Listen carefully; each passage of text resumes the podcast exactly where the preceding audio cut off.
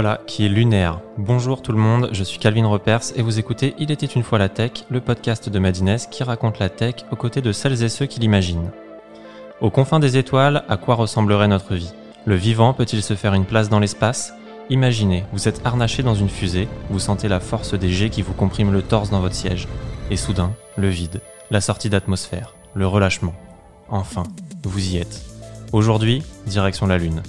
Et avec nous à bord, j'ai le plaisir d'accueillir Hugo Devercher, artiste plasticien et réalisateur qui, à seulement 34 ans, a déjà fait le tour du monde. Peut-être lassé de la Terre, il nous emmène faire un tour ailleurs, dans un horizon indescriptible, à peine palpable. Hugo Devercher, bonjour. Bonjour et merci de votre invitation. Merci beaucoup de l'avoir accepté. Vous avez exposé en France et en Chine votre court-métrage Cosmorama ou votre projet photographique The Far Side, qui imagine à leur manière une vie possible sur la Lune. Dans The Far Side, vous utilisez les images du rover chinois qui a parcouru la face cachée de la Lune pour la première fois en 2019. Et dans votre dernière œuvre, La Isla de la Siete Ciudades, vous créez un monde dystopique où le minéral est sous perfusion de liquides étranges, une fusion entre la machine et la roche. Alors Hugo Duvercher, dites-moi, d'où vient cette fascination pour la Lune et le fantasme d'y vivre? Bah, Cette fascination pour la Lune, euh, déjà c'est une fascination pour le regard tourné vers le haut, un regard tourné vers l'espace et cette euh, envie de, ou en tout cas ce fantasme de, de la découverte de, de, nouveaux mondes euh, inexplorés qui aujourd'hui, enfin voilà, on découvre des exoplanètes tous les jours et donc ça a réactivé quelque chose euh, du goût pour l'homme, euh, pour l'exploration qu'on pouvait avoir euh, au Moyen Âge euh, lors des conquêtes, par exemple. Et plus, plus spécifiquement la Lune. Pourquoi la Lune? Eh bien parce que ben, c'est un peu le premier astre qui nous rattache à toute cette idée. C'est c'est l'astre qu'on peut voir, euh, qu'on peut observer par nous-mêmes à l'œil nu, sans, sans instrument. Donc c'est un petit peu la première chose que l'homme a pu euh, découvrir et, et, se projeter en dehors de notre euh, de notre planète, de notre environnement terrestre.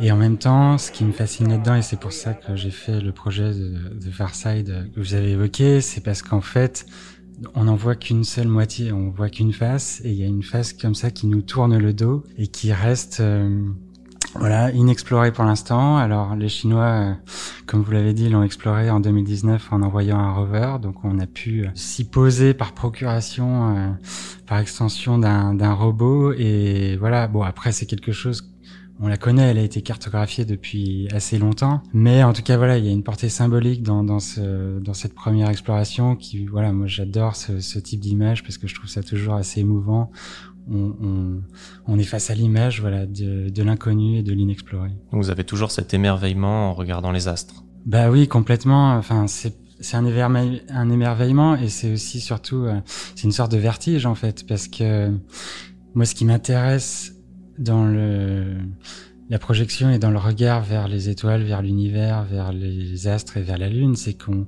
on touche à des échelles de temps et d'espace qui sont pas humaines. On parle en années-lumière, on parle en millions, en milliards d'années. C'est des choses qui sont assez vite euh, dites, mais c'est très difficile à se les représenter. Euh, nous, à notre échelle, c'est, ça reste très abstrait. Donc voilà, donc j'essaye d'explorer ces concepts, ces abstractions et de leur donner un, du corps et de, de possibles euh, représentations. Et justement, dans votre court-métrage Cosmorama, vous avez utilisé une caméra modifiée pour capter exclusivement la partie infrarouge du spectre électromagnétique, une technique utilisée par les astrophysiciens pour explorer le ciel profond. Quelles émotions souhaitiez-vous transmettre à travers cette œuvre? Et quelles réflexions souhaitiez-vous susciter chez vos spectateurs? En fait, l'idée du film, elle m'est venue en discutant avec des astrophysiciens qui me montraient justement euh, des images qui ont été prises par un télescope euh, sur l'île de la Palma euh, aux Canaries, donc des images d'objets euh, stellaires très loin, des nébuleuses d'étoiles, etc. Et bon, il me décrivait un peu les process pour prendre ce, ce type d'image. Et donc il y a l'infrarouge qui revenait très souvent. Et moi, un peu naïvement, je leur ai demandé s'ils avaient déjà observé notre propre environnement avec cette technique. Et bon, il se trouve qu'ils l'avaient pas fait, qu'ils y avaient même pas pensé. Mais moi, du coup, c'est resté quelque chose d'assez euh, intrigant. Et donc, en fait, l'idée de ce film, c'était vraiment l'idée d'inverser en quelque sorte le point de vue du télescope, donc d'adapter une caméra de cinéma pour qu'elle puisse enregistrer ces longueurs d'onde très spécifiques qui sont utilisées en astronomie euh, par certains télescopes, et de le pointer sur notre environnement. Et là, on s'aperçoit qu'en fait, notre environnement qui aujourd'hui est complètement euh, cartographié, inventorié, dont on a l'impression qu'on n'a plus rien à découvrir, en fait, on se rend compte qu'il suffit de décaler un tout petit peu le regard et justement et de regarder le monde via ce via cette strate en fait du réel qu'on peut pas voir nous et bien finalement les choses elles se elles se révèlent d'une manière complètement différente et on se remet à réexplorer euh, notre monde. Et en fait, donc l'idée du film, c'est aussi de montrer que l'ailleurs et ce fantasme justement d'un autre monde, il se situe ici à des degrés divers et la perception humaine est très limitée. Et donc voilà, j'aime, enfin, en fait, j'ai envie d'explorer des dimensions imperceptibles de notre monde et qui forcément convoque des images. Là, je filme notre propre monde, mais ça convoque tout un imaginaire qui est justement lié à l'espace, lié à la conquête spatiale, lié euh, à ces images astronomiques. Et voilà, c'est ça qui, à mon sens, était intéressant. Donc l'étrangement lointain est déjà à portée de main. C'est ça. Donc on va revenir sur la, la bande son de Cosmorama, dont voici justement un extrait.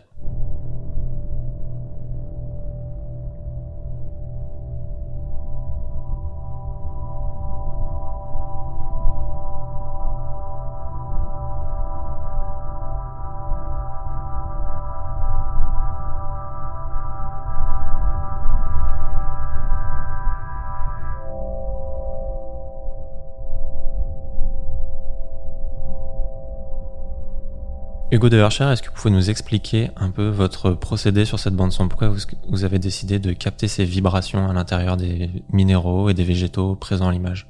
Alors en fait, quand j'ai construit le film, donc l'idée euh, au niveau de l'image, euh, tout ce protocole que j'ai décrit euh, avant était très clair, mais se posait justement la question du son, quel son mettre, et je voulais pas, je voulais que ce soit un son qui, comme l'image, ait du sens. Donc je me suis posé la question des sonorités qui pouvaient exister dans l'espace et forcément comme c'est du vide euh, il n'y en a pas. Donc euh, l'idée euh, j'ai travaillé avec un compositeur qui s'appelle David Merlot et l'idée c'était de, produire du son à partir de deux sources différentes la première, c'était donc des captations justement à l'intérieur des minéraux, des végétaux, enfin de toutes les formes qui sont présentes à l'image, mais en utilisant, en utilisant justement pas des micros euh, traditionnels, mais des micros, ce qu'on appelle des micros de contact, donc qui captent pas les vibrations de l'air, mais les vibrations internes à la matière. Donc c'était une manière aussi par le son de rentrer à l'intérieur de ces matières géologiques et végétales euh, qui sont présentes dans l'image et encore une fois de, de, de, rentrer dans une dimension euh, qui nous est pas perceptible. Et la deuxième source sonore, ce sont en fait la,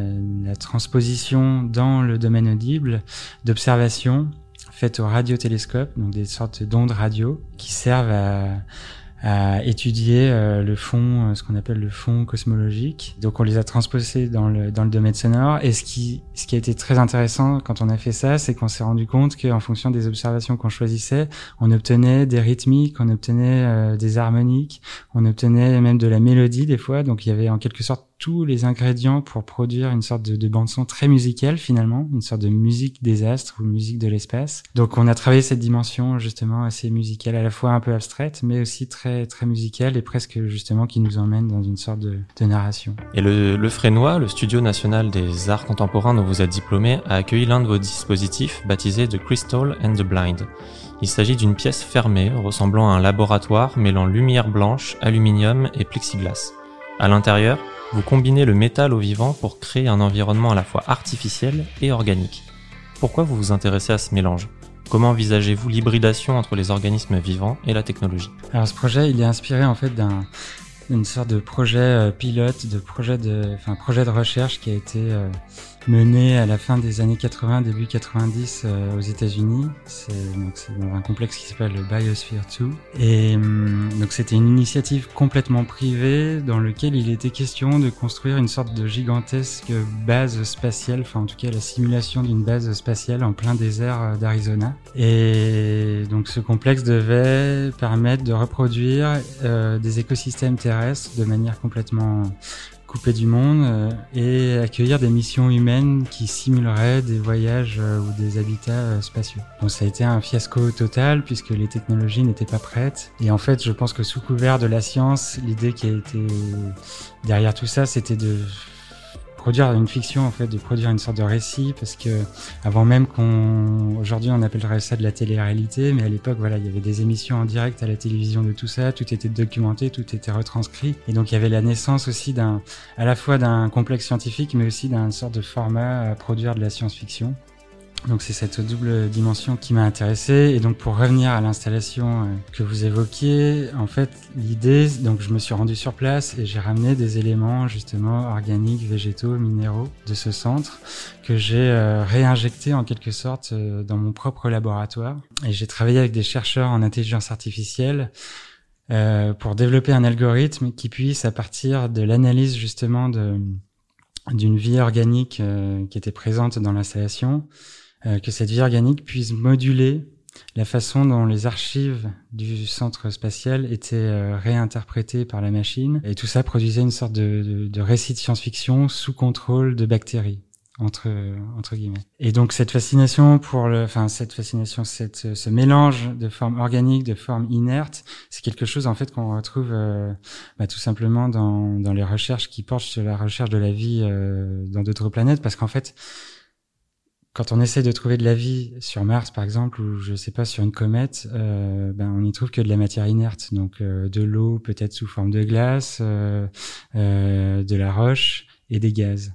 Et pourtant, tout ça peut éventuellement renfermer des traces de vie, des indices, et donc on cherche dans cette matière inerte, dans cette matière géologique, ben, qui finalement qui finalement pour moi peut être considérée vivante. Enfin, voilà. Et donc ce sont des, des récits de science-fiction qui vous ont inspiré dans, dans la création de ce dispositif-là, de mêler intelligence artificielle avec euh, bactéries? Oui, complètement. En fait, c'est on avait les quand je parle de que j'ai injecté les archives du centre de recherche dans dans la mémoire de l'IA, c'est qu'en fait euh, les scientifiques entre guillemets ou acteurs ça dépend comment on se positionne par rapport à ça. Mais ils devaient écrire un journal de bord pendant toute leur expérience.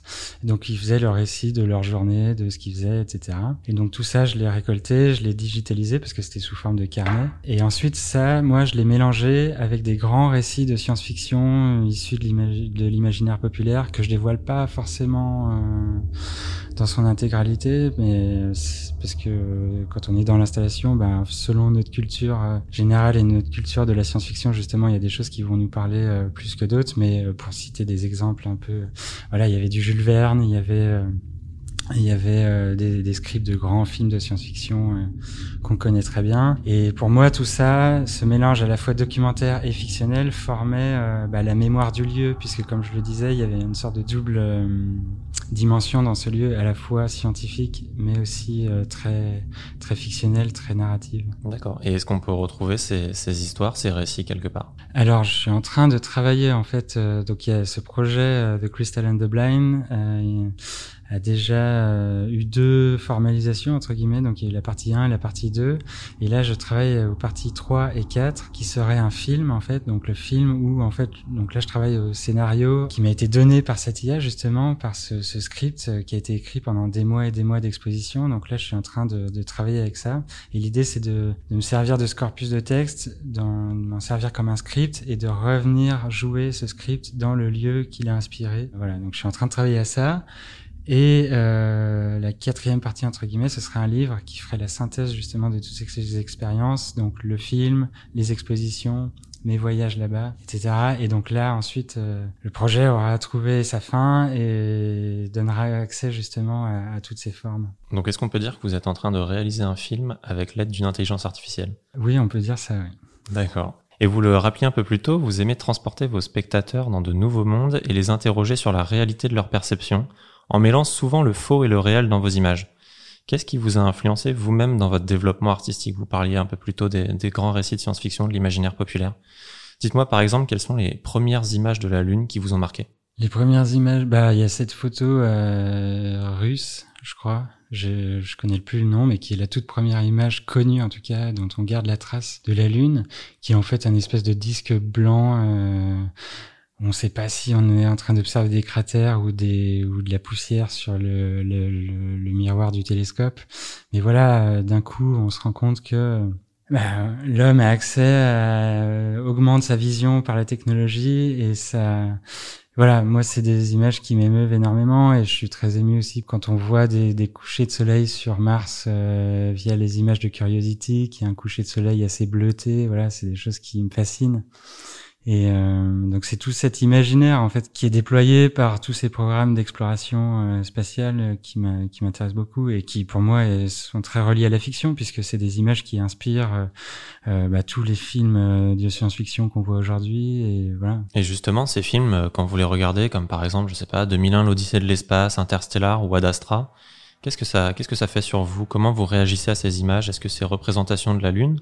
Et de l'espace, d'une manière générale, dans la culture pop, ont une influence sur votre travail? Bah, ça a une Déjà, je suis très très bon public pour ce genre de, de film. Euh, ouais, je, je, prends un grand plaisir à, regarder ces films et, et ça m'intéresse. En fait, ça m'influence. C'est pas ces images qui m'influencent directement, mais c'est c'est les répercussions que ça a justement dans l'imaginaire populaire, dans nos mythologies euh, contemporaines, que je vais essayer de disséquer et de de m'approprier et de faire ressurgir euh, de temps en temps, parce que tout ça, c'est voilà, c'est des machines, c'est des machines à fantasmes en fait. Hmm. Et comment vous vous nourrissez de science et de fiction? Comment vous faites la part entre les deux? Est-ce que vous avez une veille particulière, par exemple? Bah, Pour moi, les deux sont extrêmement liés. Donc déjà, voilà, je regarde beaucoup de films euh, de science-fiction, je lis de la science-fiction aussi, mais euh, et je parle beaucoup à des, avec des scientifiques euh, dans des laboratoires. Et en fait, alors ça, c'est à, à dire avec des pincettes et sous le contrôle de certains scientifiques, mais j'en ai déjà parlé avec eux et je pense que la science elle-même est produit de la fiction ou en tout cas produit de la narration. Euh, mais même dans sa façon de, dans la façon d'opérer et de faire de la recherche.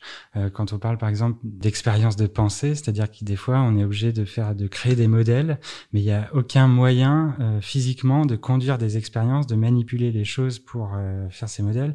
Donc, on fait, on a recours à ce qu'on appelle des expériences de pensée où on va fabriquer euh, nous-mêmes, mais c'est une sorte de vue de l'esprit, notre modèle. Donc, on invente en quelque sorte quelque chose et on, après, c'est prouvé avec des calculs, tout ça est très sérieux. Hein, je suis pas en train de remettre en question, mais euh, c'est comme ça qu'on a découvert le boson de Higgs, par exemple, le boson de Higgs.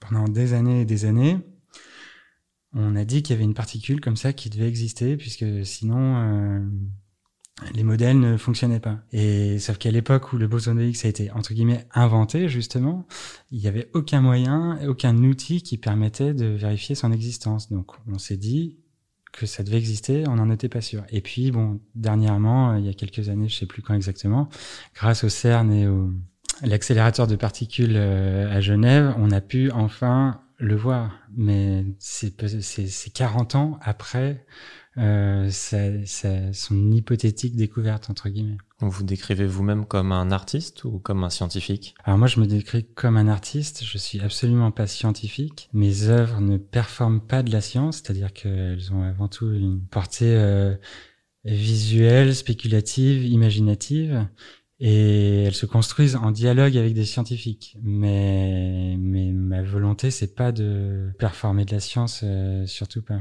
D'accord. Et nous ne sommes encore jamais retournés sur la Lune, mais si demain Elon Musk vous propose un billet à bord d'une Tesla de l'espace, est-ce que vous tentez le voyage? Bah, Très égoïstement, euh, j'aimerais beaucoup le faire, oui, parce que j'imagine que c'est une expérience inouïe en tant qu'humain de se retrouver euh, rien que faire l'expérience de l'apesanteur, s'approcher comme ça du vide, parce que le vide, ça reste euh, quelque chose aussi d'assez vertigineux, assez abstrait. Mais d'un point de vue un peu plus rationnel, j'espère qu'en fait, on me proposera jamais, parce que je pense que si on propose, c'est un peu une catastrophe. En fait, l'espace, pour moi, doit rester euh, sanctuarisé, et doit rester un objet de, de recherche, il doit pas être un nouvel espace à polluer, à saccager, à, voilà. Donc, euh, voilà, je me. C'est très perplexe. Oui. Et euh, dans The Far Side, vous imaginez des, des bâtiments qui seraient sur la Lune. Et euh, quoi ressemblerait notre vie entre ces bâtiments, justement, sur la Lune? Ben, Notre vie, elle serait, euh, elle serait très différente, puisque en fait, l'humain, euh, on est issu de, millions d'années euh, d'adaptation à un milieu naturel, et se projeter dans un milieu comme ça, complètement différent, qui nous est complètement hostile, en quelques heures ou quelques jours, ben, c'est une expérience qui est, je pense, très violente, justement, pour l'humain, qui nécessite justement tout un tas de supports technologiques, de maintien de vie en fait. C'est une expérience qui ne va absolument pas de soi. Donc en ça, c'est très intéressant. Mais c'est aussi pour ça qu'il faut, euh, je pense que envisager du tourisme sur la Lune ou des choses comme ça, euh, pour moi, c'est quelque chose de complètement, euh, complètement délirant. Et arpenter l'étrange, fouler du pied des terres inhospitalières pour explorer l'inconnu, voilà un rêve qui serait pourtant bien alléchant. Hugo Devercher, merci beaucoup d'être venu jusqu'à nous. On n'est pas encore sur la Lune, mais on était peut-être euh, déjà bien perché en orbite. Et on vous y retrouvera bientôt, chers auditeurs et auditrices, pour un prochain épisode extraterrestre. En attendant, n'oubliez pas de contempler les astres, c'est là que se cachent les plus belles histoires.